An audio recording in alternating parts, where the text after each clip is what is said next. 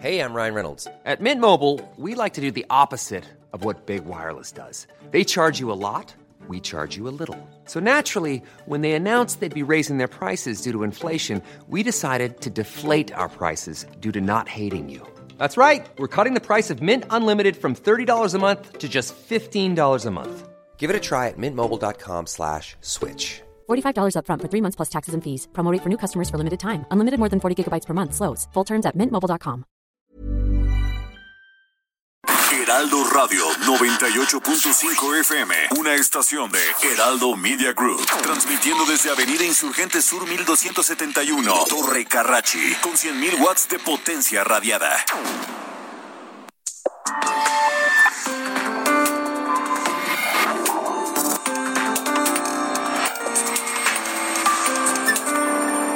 República H, con Alejandro Cacho. Muy buenas noches, buenas noches, bienvenidos a República H este lunes 23 de agosto del año 2021. Gracias por acompañarnos, gracias por estar aquí. Quédese con nosotros la próxima hora porque tenemos muchas cosas, eh, entre ellas el golpe furioso de Grace a Veracruz y a Puebla. Hablaremos del saldo que dejó este huracán de al menos nueve personas que murieron y tres están desaparecidas. Le contaremos cuál fue el impacto que provocó en Veracruz, en Puebla, en Guerrero, en Hidalgo, en Querétaro. Grace no tuvo piedad con los más pobres en estos estados. En el Valle de México prácticamente no causó daños, es más, ni siquiera hubo eh, encharcamientos o inundaciones importantes, pero en Veracruz, en Puebla, en Guerrero, en Hidalgo y en otros estuvo muy fuerte el paso de este huracán. ¿Cómo se apoyará, cómo apoyará el gobierno ahora a la gente que lo necesita? ¿Qué pasó con el FONDEN, el Fondo Nacional para Desastres Naturales? Lo creó Ernesto Cedillo en 1996 para atender precisamente esas contingencias, para apoyar a la gente que lo necesita cuando ocurren estas desgracias. Bueno, pues ahora lo desaparecieron apenas en eh, junio de este año.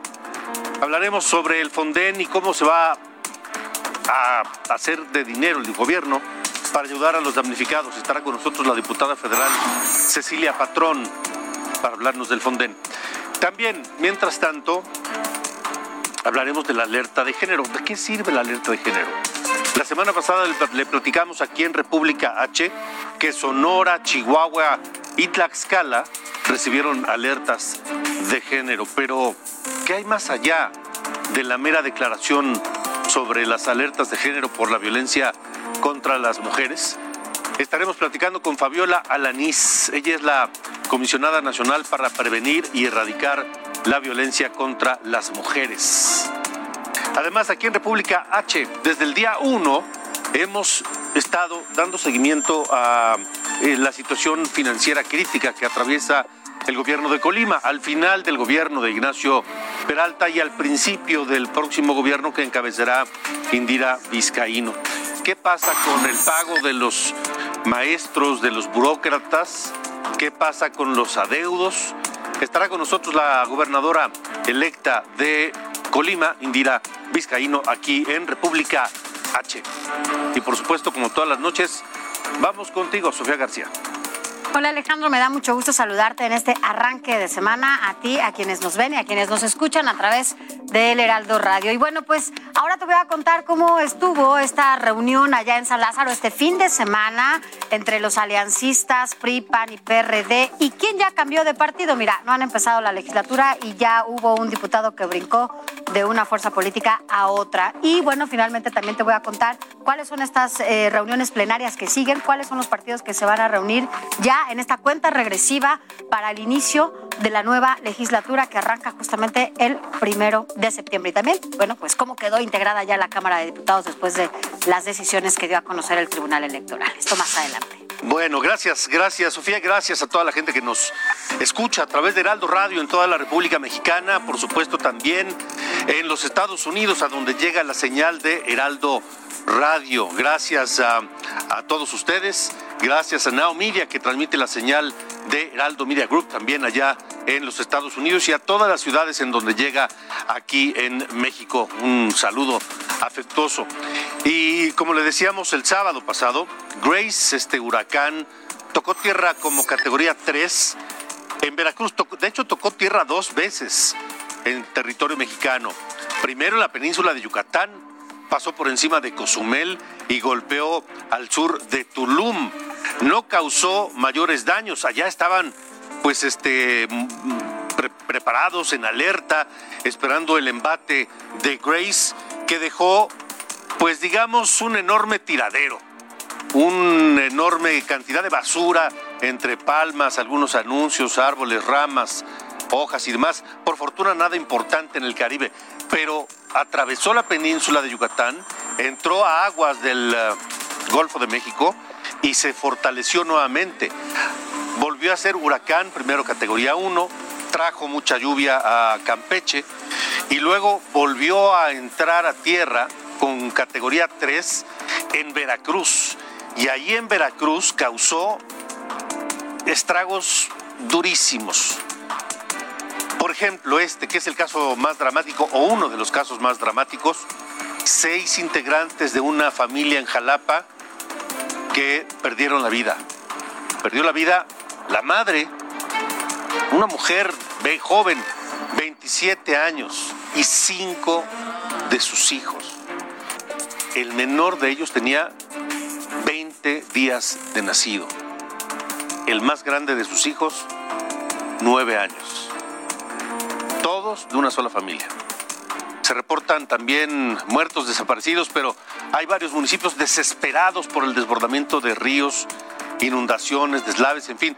Pero quiero, quiero que la crónica nos la dé nuestro corresponsal allá en Veracruz, Juan David Castilla, te saludo. Vaya golpe de Grace. Buenas noches.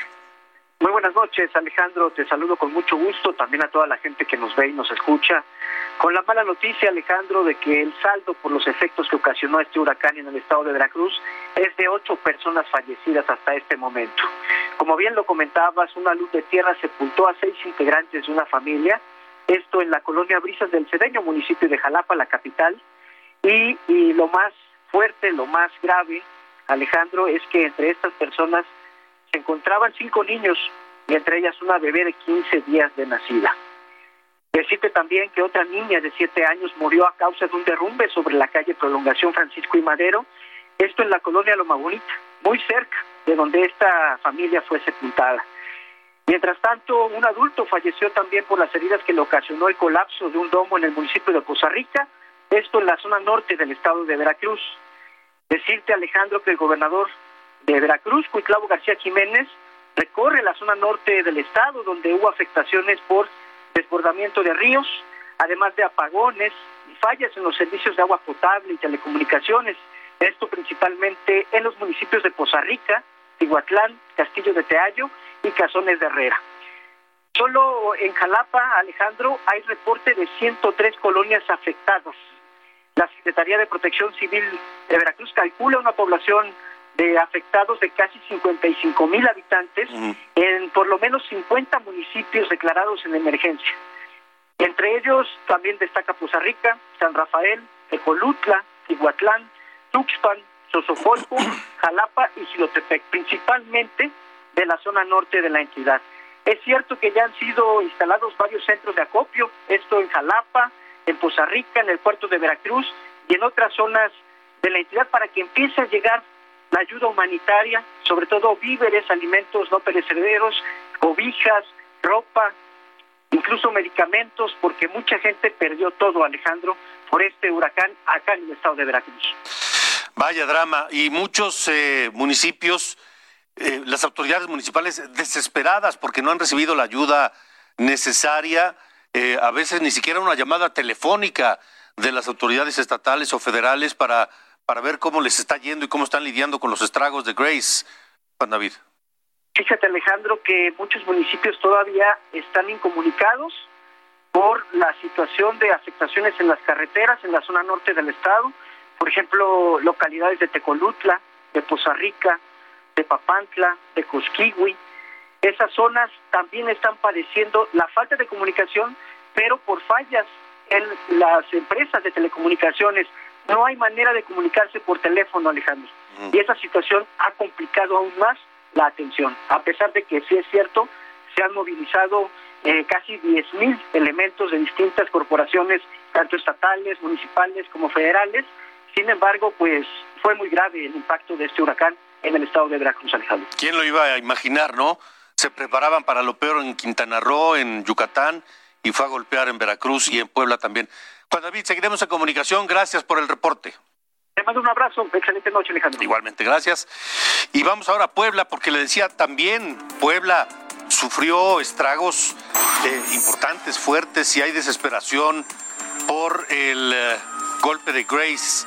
Se reportan eh, fallecidos, no le voy a dar toda la información porque para eso está nuestra compañera corresponsal en un momento más, pero el gobernador Barbosa, el gobernador de Puebla, pidió recursos al gobierno federal para atender los daños. Hay caminos destruidos en buena parte del territorio poblano. Vamos contigo, Claudia, Claudia Espinosa, allá Puebla. Te saludo, buena noche. Hola Alejandro, te saludo con gusto a ti y a todos los amigos del Heraldo Media Group.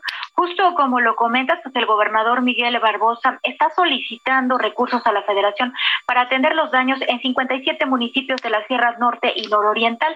Hay que señalar que todos ellos pues tuvieron afectaciones en viviendas, en caminos principalmente.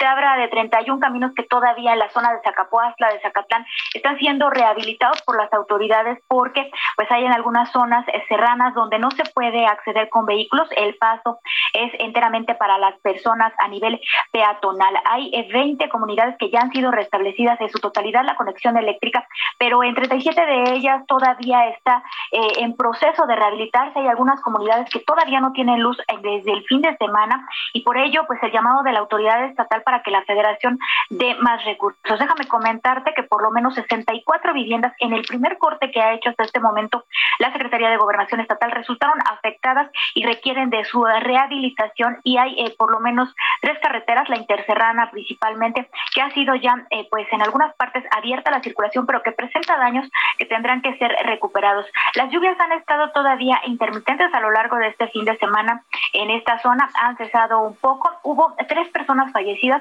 una el sábado en el municipio de Huachinango, un hombre que regresó a su vivienda, desgraciadamente le cayó un árbol encima, y dos más en el municipio de Tlaola. Esto ocurrió el domingo cuando también pues su vivienda se vino abajo producto del desgajamiento de los cerros, que es principalmente el problema que se tiene en esta zona de la entidad, justamente muy cercana con Veracruz y por toda la serranía, obviamente algunos cerros eh, se van desgajando y esto ocasiona peligro. Sin embargo, eh, los ríos aquí en Puebla se mantienen en buen nivel. El reporte señala que no corren eh, pues algún riesgo para la población que se encuentra aledañas a esto y se sigue con los trabajos de recuperación en tuberías, por ejemplo en Pahuatlán, más de 150 metros fueron afectados y pues la gente está padeciendo por el servicio de agua potable y de energía principalmente. Es lo que está ocurriendo en estos momentos. Siguen trabajando las cuadrillas en la Sierra Norte y bueno, para el, dato final, por lo menos 67 viviendas hasta el primer corte.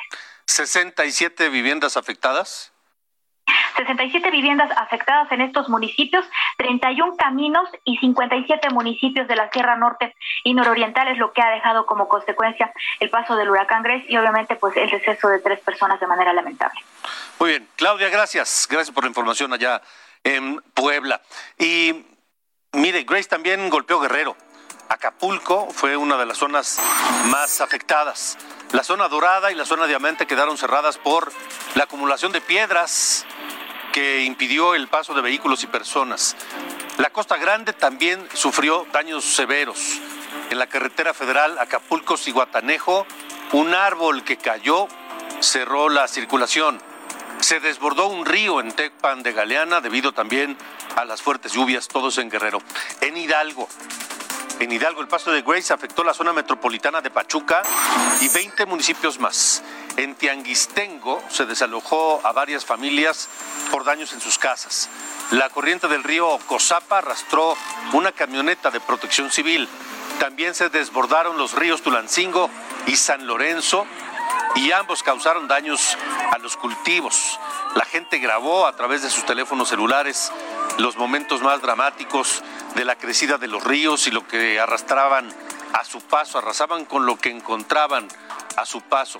En la sierra y la Huasteca hubo daños en la red telefónica y eléctrica. Estoy hablando de Hidalgo. Además, los deslaves y derrumbes cerraron también algunos caminos, entre ellos la carretera federal México-Tampico. Y recordemos que Querétaro también tiene parte de Huasteca. Y ahí Grace causó daños, daños a los cultivos. Las fuertes ráfagas de viento destruyeron plantíos de maíz en las zonas altas y las lluvias afectaron 18 municipios. Hubo derrumbes y hubo también caída de árboles. Y después de tocar tierra, Grace se degradó a categoría 1. En la Ciudad de México no causó afectaciones importantes. Aquí se había emitido incluso una alerta por fuertes lluvias, posibilidades de granizo y de fuertes vientos. Sin embargo, las lluvias fueron mm, menos intensas de lo que se esperaba en gran parte del Valle de México. Hubo encharcamientos menores que en otras ocasiones aquí en la zona metropolitana. ¿Y ahora qué vamos a hacer? Hay personas que lo perdieron todo. Hay destrucción en la península de Yucatán, en Quintana Roo, en Yucatán, pero también en Veracruz, en una parte extensa, pero también en Puebla o en Guerrero, en Hidalgo. Ya le hicimos la reseña completa. Y ahora, ¿de dónde vamos a sacar dinero para atender a toda esa gente? Hasta el 28 de julio de este año 2021 existió lo que se llamaba el FONDEN, el Fondo Nacional de Desastres Naturales. Lo creó Ernesto Cedillo en 1996, precisamente para atender a la gente necesitada y afectada por una desgracia natural, como son frecuentes en México. La 4T llegó y dijo, los fideicomisos son la caja chica de los corruptos del pasado, así que se van y arrasaron con todo, hasta con ese fondo para atender desastres naturales. Esta noche le quiero agradecer a la diputada Cecilia Patrón Laviada, diputada electa del Partido Acción Nacional, quien eh, pues está por asumir esta responsabilidad y ahora será la próxima legislatura quien pues tenga que decidir qué va a pasar con honesto, cómo se va a atender a la gente, de dónde sacar el dinero, diputada. Gracias por estar en República H. Buenas noches. Muy buenas noches, Alejandro. Un gusto poder platicar con ustedes sobre todo este tema que en el caso de Yucatán y en muchísimos estados de la República es tan importante como el Fonden. Quiero decirte que soy, soy diputada federal en la actual legislatura, en la 64 legislatura, y el día que estaban desapareciendo en Cámara de Diputados el Fonden, justo estaba pasando por Yucatán eh, un huracán, ¿no? Entonces decía yo, volteen a ver la realidad del país, no estemos aquí desde, desde la Cámara de Diputados en nuestros cómodos sillones definiendo si es bueno o no un fondo, vayan con la gente que en estos momentos tiene que resguardar sus casas, resguardarse ellos mismos, abandonando todo lo que tienen para irse a un refugio y nosotros hemos vivido en Yucatán, Isidoro y varios este, fenómenos naturales muy fuertes que de verdad han trastocado la vida de la gente. Por eso fuimos muy insistentes, sobre todo en la, desaparición del Fonden, de este fondo que además era un fondo tripartita que podía permitir que viera y también inversión de otro lado, que se ha llevado muchísimos reconocimientos internacionales, como estaba formado el Fonden, que es urgente y necesario, y lo estamos viendo con Grace. En el caso de, Yucatán, venía por el eh, huracán 1, entró a Yucatán como tormenta tropical, en algunas zonas eh, eh, del sur eh, del estado afectó, afectó por los sembradíos y esto quiero decirles que el año pasado tuvimos a Cristóbal que fue fuertísimo y que se perdió casi el 70% de las cosechas en Yucatán.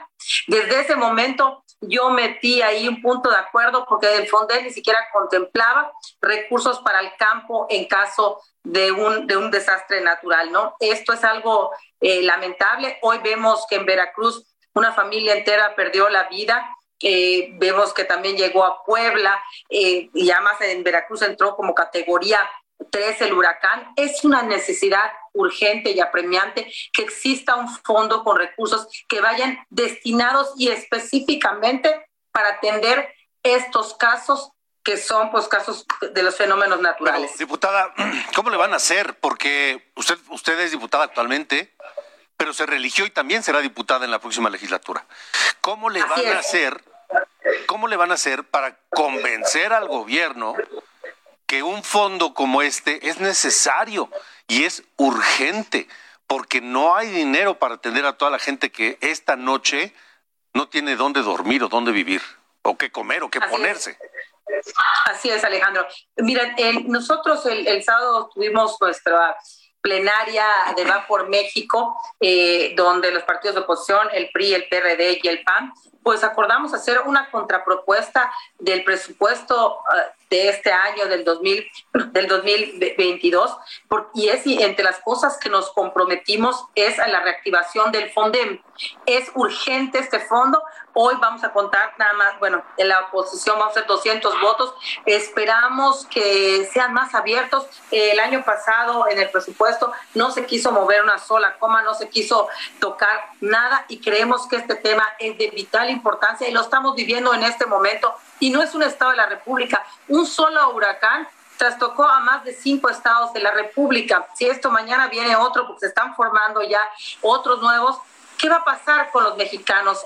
¿Quién nos, quién nos va a ayudar? ¿De dónde va a salir el recurso para que los estados, para que los municipios puedan enfrentar esta, esta realidad? Oía yo, escuchaba yo que el gobernador de Puebla, que por cierto es de la 4T, pedía recursos, pues nos tenemos que unir los, los gobernadores, los alcaldes, los diputados federales, desde luego que vamos a luchar, es una de nuestras banderas principales, nuestro coordinador, quien será nuestro coordinador, que es Jorge Romero, ya dijo que vamos en busca de rescatar el Fondel, porque además es un ejemplo muy bueno. Y yo siempre lo he dicho, se acusaban que este, en este fondo y en otros fondos había había este, corrupción, pues hoy gobiernan ellos y hoy pueden ellos ver que se aplique el recurso correctamente. la corrupción. Diputada, la necesidad más urgente hoy es para la gente de Veracruz y de Puebla, que efectivamente ambos tienen gobernadores surgidos de Morena, pero a la gente no le importa eso, a la gente le importa un comino de qué partido es el gobernador, sí, desde luego. La gente quiere tener una casa, un techo firme donde, donde, donde estar, ¿verdad? Ropa, alimentos y sobre todo y también que se puede invertir en el campo, porque muchos de ellos no solo pierden sus bienes materiales y su, casa, sino pierden de lo que viven, de lo que se alimentan, ¿no? Entonces, es. urgente, esto es urgente, eh, está en nuestra agenda legislativa el impulsar nuevamente el reconocimiento del FONDEM, vamos a seguir luchando por hacer notorio y ojalá que los gobernadores de, Veracruz y el gobernador de Puebla, ambos emanados de, de la 4T, pues se sumen a esta, a esta solicitud que es urgente y que necesitamos, por lo menos los diputados del PAN, estamos muy conscientes de esta realidad y vamos a estar impulsando la reactivación nuevamente del FONDEN, porque además vale la pena que sea como, como era el FONDEN, porque este fondo era un fondo tripartita que además permitía que pudiera haber inversión de privada, si alguien quisiera apoyar. Entonces creo que el fondo era muy noble, la forma en la que estaba, eh, estaba hecho. Lo único que ahorita tenemos que ver es hacer entender a la 4T la necesidad de la gente, y bien lo dijiste Alejandro, no es la necesidad de, de, nosotros, es de esa gente que hoy no tiene una casa, pues que hoy perdió todo. Esa va a ser una prueba de fuego para los diputados de Morena y sus aliados, porque eh, de Veracruz hay muchos diputados veracruzanos. Y a ver si a ver si ahora al momento de votar esta propuesta para rescatar el Fonden votan a favor o en contra y no se les olvida que quienes los pusieron en la Cámara de Diputados no fue la 4T, no fue el presidente, no fue, fue la gente que votó por ellos. Esa gente que hoy los necesita. Y hoy, esa gente que hoy está en desgracia. A ver si se acuerdan de eso. Vamos a ver si esa prueba la pasan y cómo la pasan. Diputada, pues gracias. Nosotros haremos. Gracias a ti y haremos nosotros que se acuerden. Esa es nuestra tarea legislativa, también alzar la voz y recordarles a ellos que tienen un mandato constitucional, ¿verdad? Que es, que es ahí representar a quienes nos dieron el, voto y ahí es nuestra obligación cuidarlos. O sea que, pues ahí vamos a estar los diputados del PAN levantando la voz para rescatar nuevamente el Fondet. Muchísimas gracias, muy buenas noches. Gracias, buenas noches, diputada Cecilia Patrón Laviada, diputada federal reelecta del Partido Acción Nacional. Pues sí, vamos a ver Vamos a ver en qué queda. Eh, tenemos mucha información todavía. Iremos a Campeche. Otra tragedia del fin de semana. La explosión de una, en una plataforma de petróleos mexicanos dejó cinco muertos. En un principio Pemex dijo que solamente era uno, pero no, cinco. Hay seis lesionados, dos desaparecidos. Todo comenzó en el centro de distribución de gas y crudo de la plataforma QA en el Golfo de México. La Secretaría de Marina patrulla en busca de los desaparecidos y sobre eso habló el director de Pemex. Realizando tareas programadas, se suscitó el, incendio, se están haciendo los análisis correspondientes, las pesquisas para determinar qué ocurrió, pero fue derivado no de una falla de equipo. Por lo que sea, fue otra vez un problema en Pemex. Vamos a una pausa. Esto es República H. El regreso a clases en Coahuila ya comenzó. Hablar. Continuamos. República H con Alejandro Cacho. Heraldo Radio. La HCL se comparte, se ve y ahora también se escucha.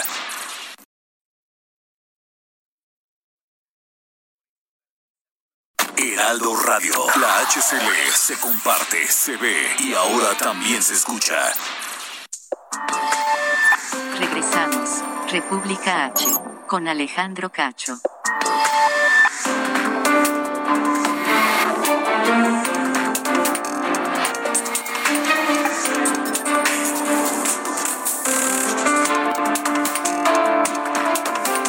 Regresamos a República H. Atención San Luis Potosí, atención Michoacán, atención Estado de México, porque los eh, dirigentes de la coalición Va por México, ya sabe, la que conforman el PAN, PRI y PRD, fueron a los Estados Unidos, fueron a Washington ante la Organización de Estados Americanos para presentar pues una queja por la presunta intromisión del crimen organizado en las pasadas elecciones del 6 de junio. Marco Ortiz, el presidente del PAN, denunció el uso faccioso y doloso de las instituciones del gobierno federal mexicano para perseguir y amedrentar a sus opositores. No tenía mucho que ver con la denuncia del 6 de junio, está hablando más bien del tema de Ricardo Anaya, pero pues ya aprovechando el viaje, Marco Cortés hizo esa denuncia también. Enfrentamos una elección y más de ustedes saben a qué me refiero con la intervención de grupos criminales, amedrentando, amenazando, persiguiendo, secuestrando, golpeando y hasta matando a muchos de nuestros candidatos y líderes políticos. Por eso lo denunciamos los tres dirigentes nacionales en la OEA, en Washington, presentando una queja, denuncia y relatoría de esa intervención de los grupos criminales en un proceso electoral. Y ante esta denuncia le contestó Mario Delgado, el presidente de Morena, dijo que si la alianza de la corrupción que integran PRI, PAN y PRD en verdad quisiera ayudar a erradicar a la delincuencia de la vida política del país, terminaría con su red de complicidades y cooperaría en las investigaciones en contra de Genaro García Luna y de Felipe Calderón por desvío de recursos. Así les contestó Mario Delgado. Son las 8.32, esto es República H. Yo soy Alejandro Cacho, gracias por escucharnos en Heraldo Radio, en todo el país, también por estar en los Estados Unidos. Saludos a Naomiria. Y es momento de ver cómo andan las cifras del COVID durante las últimas 24 horas. Sara, ¿cuál es el dato? De acuerdo con la Secretaría de Salud, en las últimas 24 horas, se registraron 6.543 contagios de coronavirus en México. Sabemos que el número baja siempre en los lunes por el fin de semana, 6.543. Esperemos a ver qué dice el virus para los próximos días. Hoy inició formalmente la vacunación transfronteriza masiva en Nuevo León.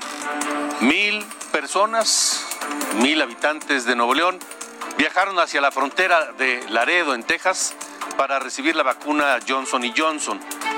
Este es un programa que encabeza el gobernador electo Samuel García, quien dijo que se espera transportar y vacunar a cerca de mil personas al día hasta llegar a los 25 mil vacunados en las próximas semanas. Ahí mismo en Nuevo León, ayer se registró la segunda cifra más alta de fallecimientos durante toda la pandemia, 55 muertes en 24 horas.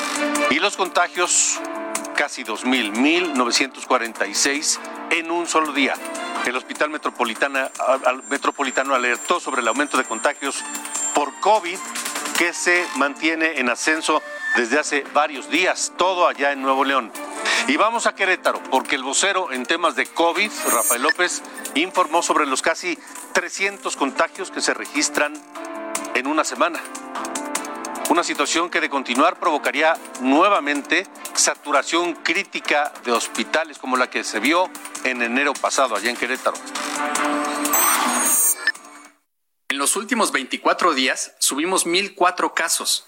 Eso significa un promedio de casi 300 activos nuevos por semana. Si la hospitalización representa un 14.8% del total de activos, a este ritmo estaremos alcanzando los 4.359 activos entre el 8 y 15 de octubre, enfrentando la misma situación crítica que tuvimos en enero con una saturación de 646 camas. Hidalgo regresó a color rojo del semáforo epidemiológico.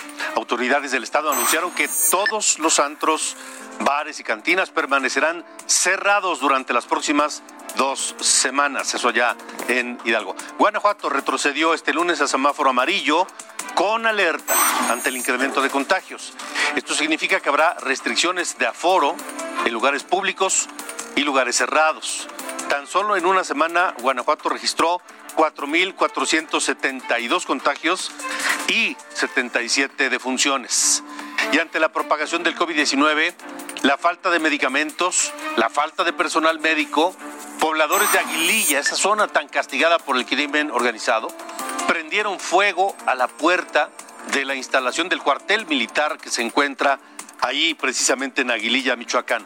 Lanzaron explosivos caseros y exigieron otra vez que el ejército libere la carretera Aguililla-Patzingán para que puedan llegar a Aguililla pues los insumos médicos, los médicos, los materiales, las vacunas y todo lo necesario. Otra vez Aguililla, otra vez el enfrentamiento con los soldados allá en Aguililla, Michoacán.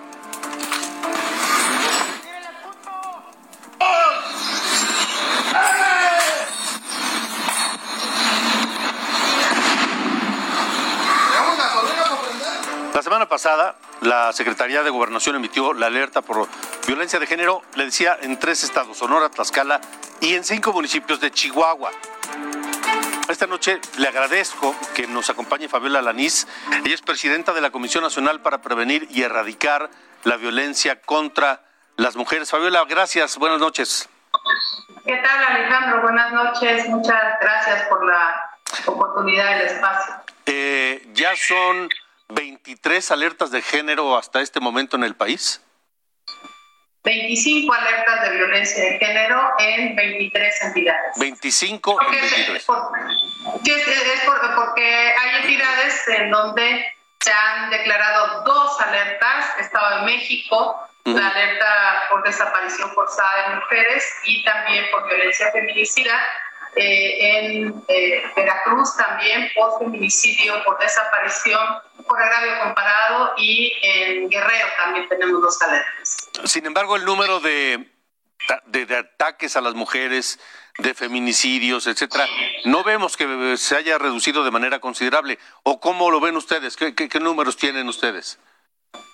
Sí, efectivamente se ha mantenido. Estamos en una etapa de contención de las muertes violentas de mujeres. Hubo eh, del 2015 para acá, del 2015 al 2018, un crecimiento eh, sumamente delicado de los feminicidios. pasamos 2015 de, de siete feminicidios todos los días hasta 10 en el 2018 cuando asume presidente Andrés Manuel López Obrador y ahorita estamos en una etapa de contención porque estamos trabajando arduamente para disminuir esa, esa dolorosa y terrible cifra que aunque fuera un solo feminicidio en cualquier entidad, de todas formas merece todo nuestro esfuerzo y nuestra atención. Ahora, ¿cómo, cómo esperan que se comporte este número? ¿Cuándo veremos una reducción o qué se está haciendo para ello? Estamos eh, desplegando una estrategia nacional de colaboración con las autoridades estatales, eh, poniendo mucha, mucha atención en la actuación de las fiscalías generales, de las fiscalías especializadas en violencia en contra de la mujer. Y queremos decir con mucha claridad que hay tramos de responsabilidad y que estamos colaborando con las fiscalías para que se atiendan a tiempo los delitos que se denuncian en contra de las mujeres. La violación, el acoso sexual, el ciberacoso, la tentativa de feminicidio, todos estos delitos que en algún momento llevado al extremo se pueden convertir en feminicidios. Entonces, les estamos diciendo a las fiscalías, informen, infórmenos a nosotros, al gobierno federal, cuando existe este tipo, digamos, de, de delitos, de registros, para nosotras actuar. Si bien el gobierno federal y particularmente la CONAVIM, que depende de la Secretaría de Gobernación, de la Subsecretaría de Derechos Humanos, no tienen su atribución lo que tiene que ver con la procuración e impartición de justicia, sí tenemos bajo nuestra responsabilidad la obligación de hacer que se cumpla, que cada institución haga lo que le toca, que las comisiones ejecutivas de atención a víctimas colaboren en la atención de las víctimas indirectas, en las niñas, los niños que quedan en orfandad por feminicidio. ¿hay alguna, ¿hay alguna fecha, algún momento en que se calcula que pueda verse ya una, una que esa, que esa contención se vea ya, se transforme en una reducción? Pues nosotras estamos aspirando que por lo menos los siguientes dos años ya iniciemos en esa curva eh, digamos, eh, descendiente de feminicidios. Este mes, por ejemplo, el mes de, el mes de, julio del 2021 fue la fecha con el menor registro histórico de feminicidios. Desafortunadamente, dolorosamente hubo 64 feminicidios, que es una cifra muy alta, pero respecto a los meses anteriores que habían se habían registrado 90, 95, 74, etcétera. Entonces, bueno, estamos todos los días trabajando para evitar que ocurran. Pero pues también quiero decir una cosa con mucha claridad. Nosotros necesitamos avanzar muchísimo en lo que tiene que ver con, eh, con, la, con la seguridad de las mujeres al interior de los hogares. Si hacemos una revisión de el tipo de feminicidio que, se, que se registra está en los hogares. los feminicidas, quienes han asesinado a las mujeres, son sus parejas sentimentales, sus ex parejas sentimentales, el padrastro, sobre todo en el caso de los terribles, indignantes, monstruosos feminicidios infantiles. En muchos de los casos son los padrastros o son personas conocidas, los vecinos, etcétera. Entonces, es un trabajo, digamos, complejo, que requiere un gran esfuerzo, pero sí también eh, de la colaboración de la sociedad en su conjunto para hacer la denuncia. Eh, y ahora sí también un asunto, si me permites decir, no es necesario que las mujeres denuncien cuando viven este tipo de cosas, porque de repente van a los ministerios públicos y las revictimizan, van a los ministerios públicos a hacer una denuncia y las cuestionan, ¿por qué saliste estas horas? ¿Con quién estabas? ¿A qué hora llegaste? ¿Seguro te portaste mal? Etcétera. Luchamos todos los días porque no se da esa revictimización, pero le decimos a las mujeres, no están obligadas a denunciar si están viviendo una situación de violencia, acérquense a las instituciones y denuncien de manera anónima, porque ahí estamos nosotras para brindarles atención, asesoría, acompañamiento. Muy bien. Fabiola, Fabiola Alanís, presidenta de la Comisión Nacional para Prevenir y Erradicar la Violencia contra Mujeres, gracias por haber estado en República H. Muchas gracias por la oportunidad y bueno, estoy a la distancia en WhatsApp este, cuando lo requieran, con muchísimo gusto y mucho interés. Muchas gracias y buenas noches. Gracias. Vamos ahora con Sofía García. Esto es República H. Gracias Alejandro y bueno, pues ya lo decíamos al inicio de este espacio, estamos ya en la cuenta regresiva para que pues se instale la nueva legislatura en la Cámara de Diputados Federal. Este fin de semana, solo recordemos, se llevó a cabo la plenaria parlamentaria de la Alianza Legislativa entre el PAN, PRI y PRD, la cual, bueno, pues estaba eh, ahora conformada por 205 diputados. Esta coalición legislativa va por México. En la Cámara de Diputados anunció que aproximadamente el 8 de septiembre darán a conocer una propuesta alterna de presupuesto para el 2022. El coordinador eh, de los diputados del PRI, bueno, el que será el, el coordinador, Rubén Moreira, se comprometió a legislar para recuperar fondos como el FONDE, justamente, y también fondos federalistas, municipales, que, bueno, permiten que los estados y los municipios puedan crecer, justamente recurrir a fondos de emergencia. Por su parte, Jorge Romero, también el que será el próximo coordinador de los panistas allá en San Lázaro en la próxima legislatura, dijo que impulsará una agenda transversal y que serán una fuerza de contención ante los intentos de reformas regresivas, por lo que defenderán los contrapesos que se han construido durante décadas. Y finalmente, Luis Espinosa Cházaro, coordinador del PRD, también a partir del primero de septiembre en la Cámara de Diputados, adelantó que no destinarán eh, para el presupuesto 2022 recursos para obras faraónicas, tales como el tren Maya, ya que hay otras prioridades que atender como medicamentos y como salud y toda la infraestructura que se ha visto aún más deteriorada con la llegada de la pandemia. Pero ¿qué pasó en el PRD? Bueno, pues este fin de semana se sumó un diputado más a sus filas, un expetista. Él es Francisco Javier Huaucus, él es el diputado ya número 16 perredista, pero veamos qué dice el diputado, por qué se cambió del PT, un aliado de Morena, al PRD.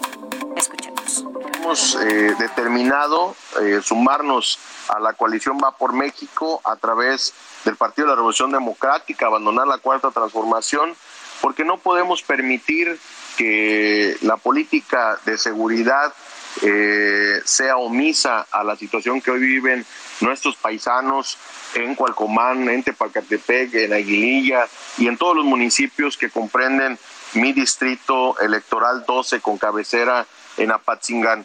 Vamos a defender desde esta trinchera eh, todo, y vamos a decir también a denunciar todo lo que no esté permitiéndole vivir dignamente a la gente, las políticas públicas que tengan que cambiarse y lo vamos a hacer con mucha responsabilidad siempre al frente hoy de eh, esta bancada del Partido de la Revolución Democrática bajo los principios de izquierda progresista y sobre todo para darle una respuesta a nuestros ciudadanos que hoy viven los estragos del éxodo de miles de, familias de la tierra caliente michoacana.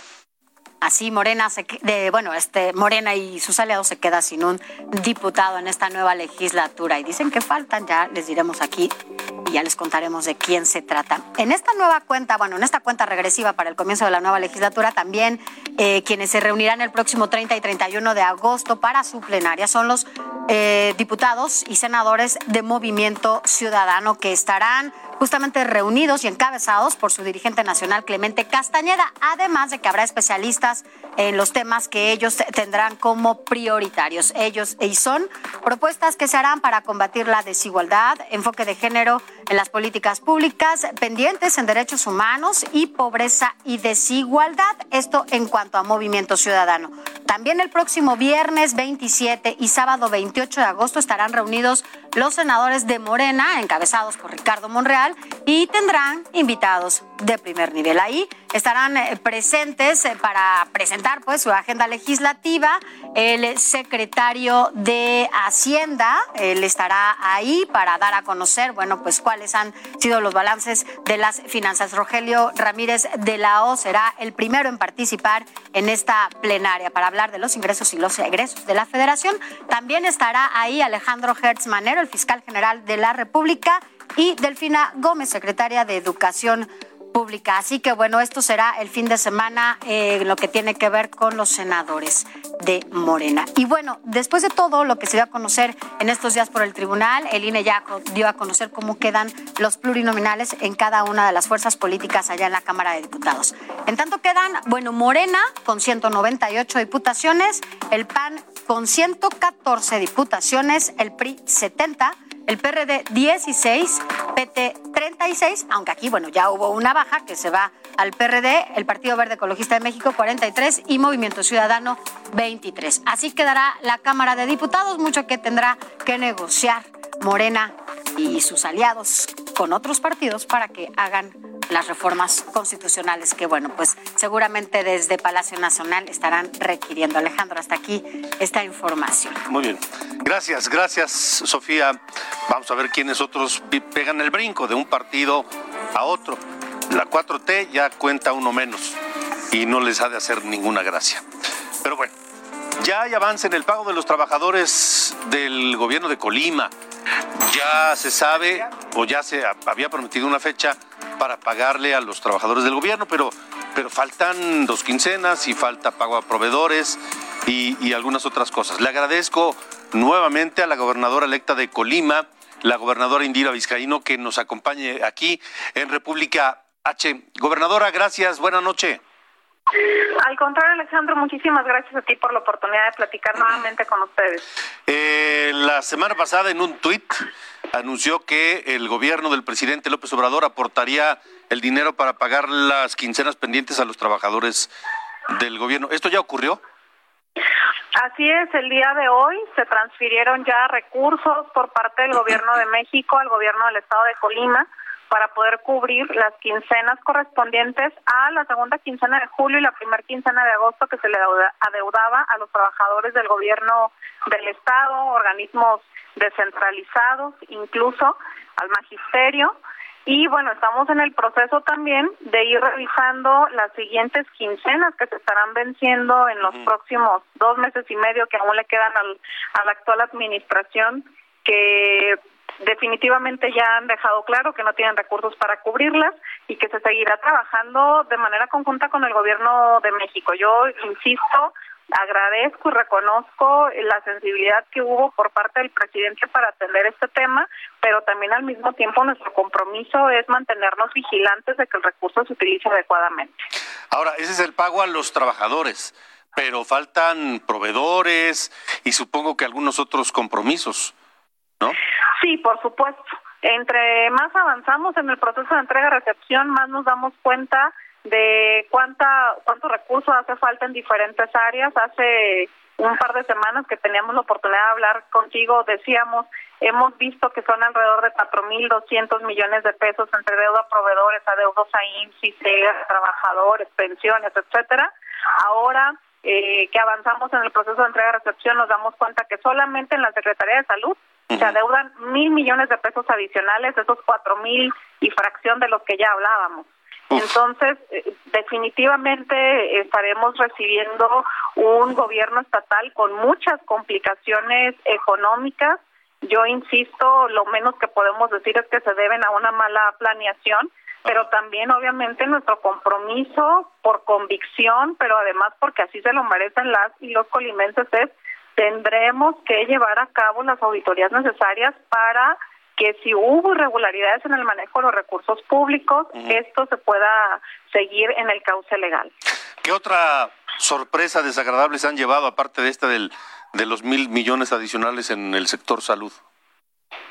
Bueno, la verdad es que eh, en, en general vamos a recibir un gobierno estatal con muchas complicaciones financieras en materia de salud, en materia educativa, por ejemplo, y también en, materia de seguridad pública.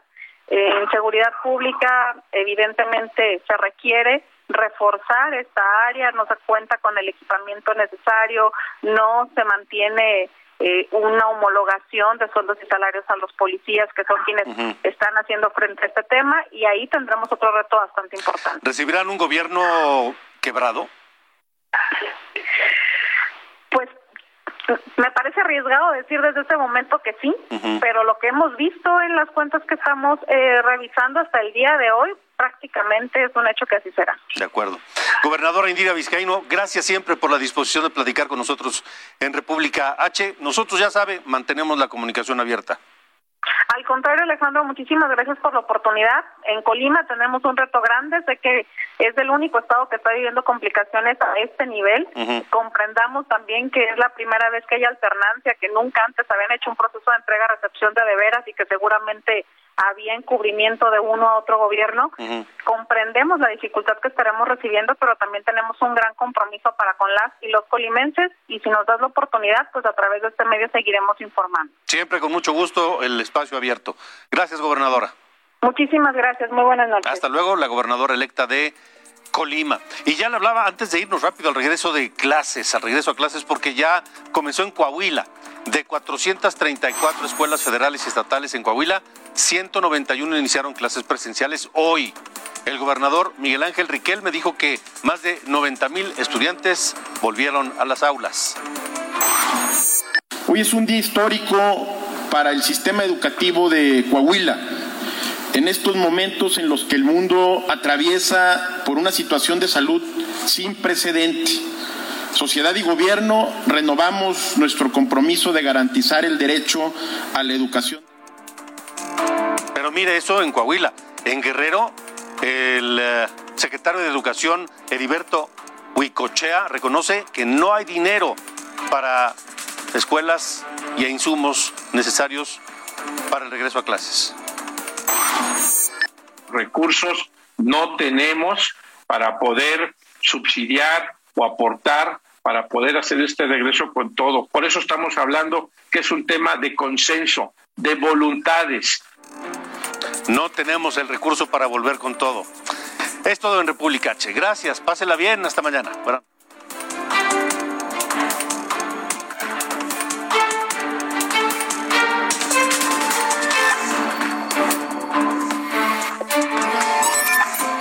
Esto fue República H con Alejandro Cacho.